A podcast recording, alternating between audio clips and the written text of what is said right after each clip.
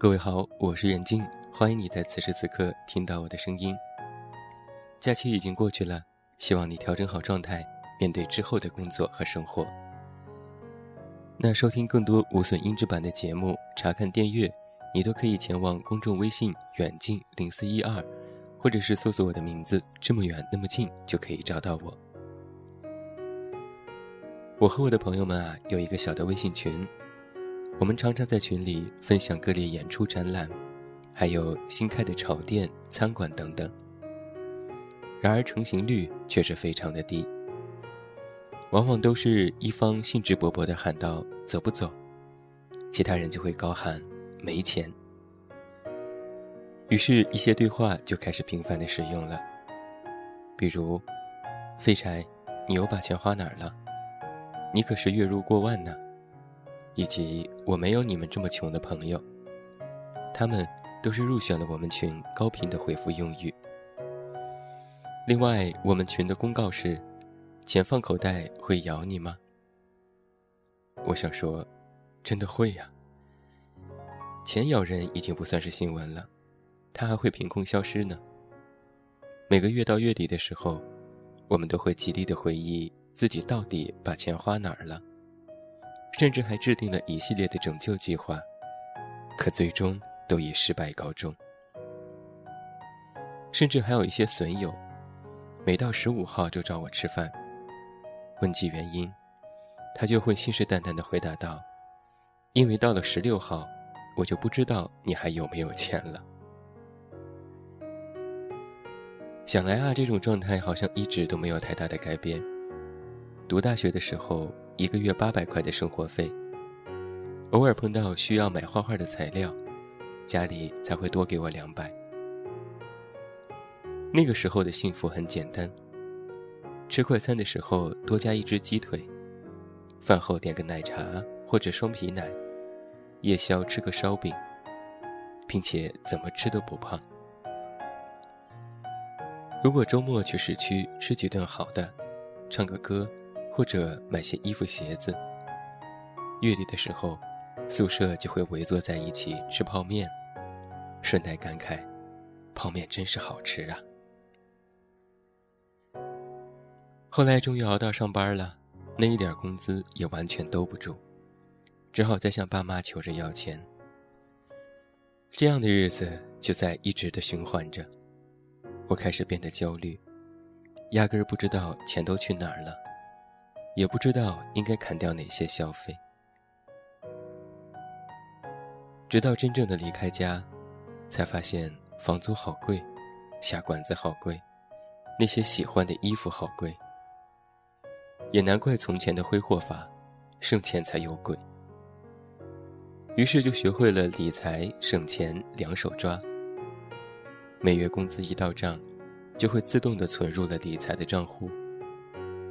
逛淘宝看到购物车里的东西，好几次促销又恢复到原价，始终没能下手。想着这次省一点儿，就可以存点钱买一个好的笔记本，或者去旅行。而银行的账户过五位数的时候，真的是自己都想给自己一个大大的拥抱啊！熬了很多年，总算是等到月薪过万。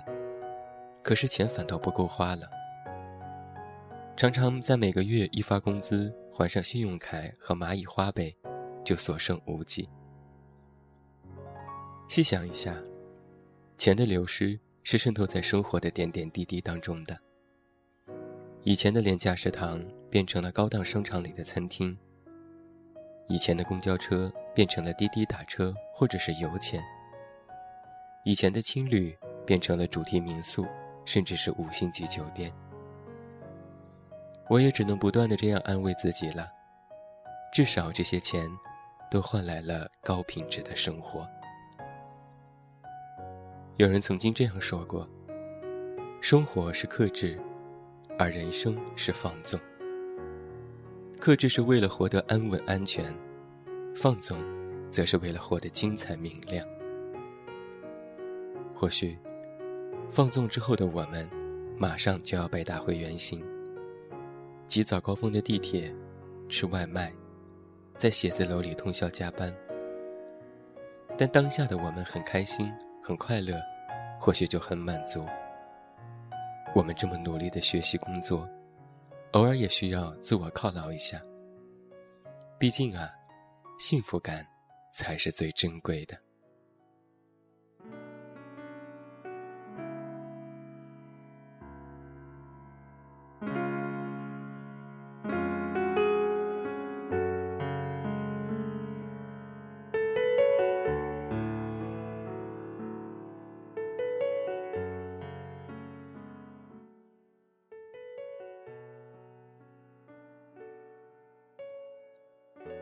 以往逢年过节、生日，要送礼物给妈妈。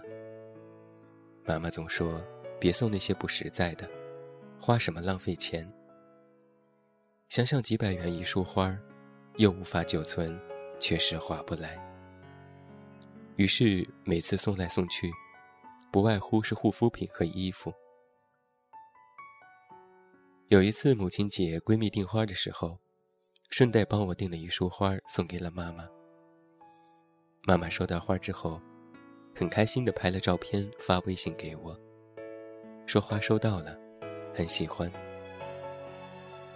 后来她就换了头像，我点进去一看，就是闺蜜替我送出的那束花。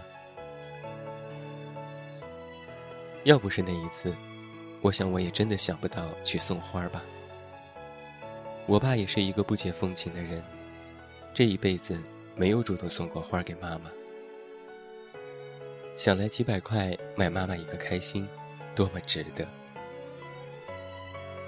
诚如那句网络金句所言：“人生，就是要浪费在美好的事情上。”而有些时候，美好的事情，需要付一点费用的。有时候觉得，之所以会有设计，会有广告，就是因为有那么些人。那么些品牌，他们终其一生，就是为了让你生活的更舒适，更有乐趣。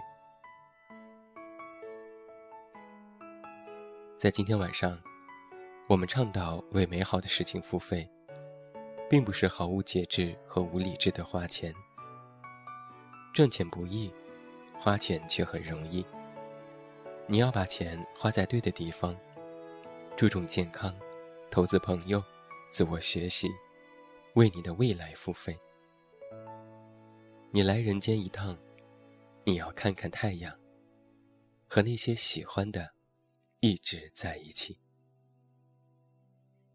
最后，祝你晚安，有一个好梦。我是远近，我们明天再见。很久以前，在人海茫茫，有着一位姑娘。他执着着信仰，画着理想的模样。时过境迁，在人海茫茫，他迷失了方向。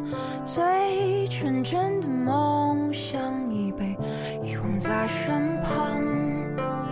多少双相似的翅膀，经历了多少次不同的飞翔。跌跌撞撞，反复期望又失望，这样的成长总带着一点点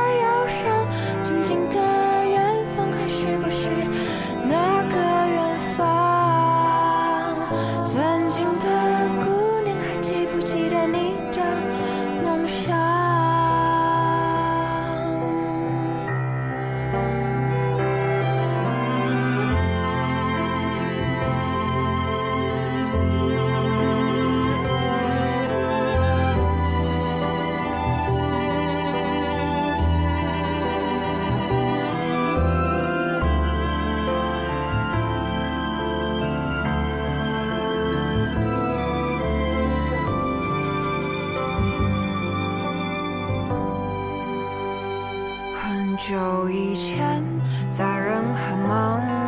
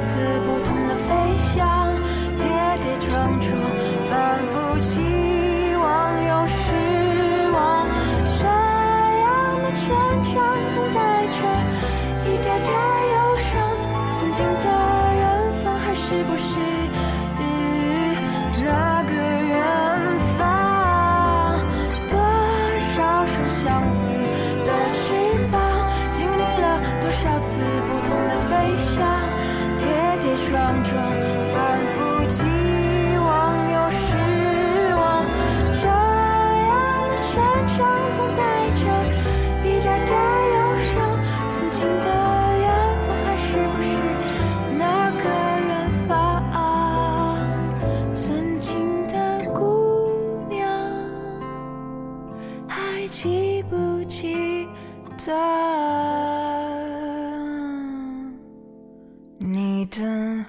More.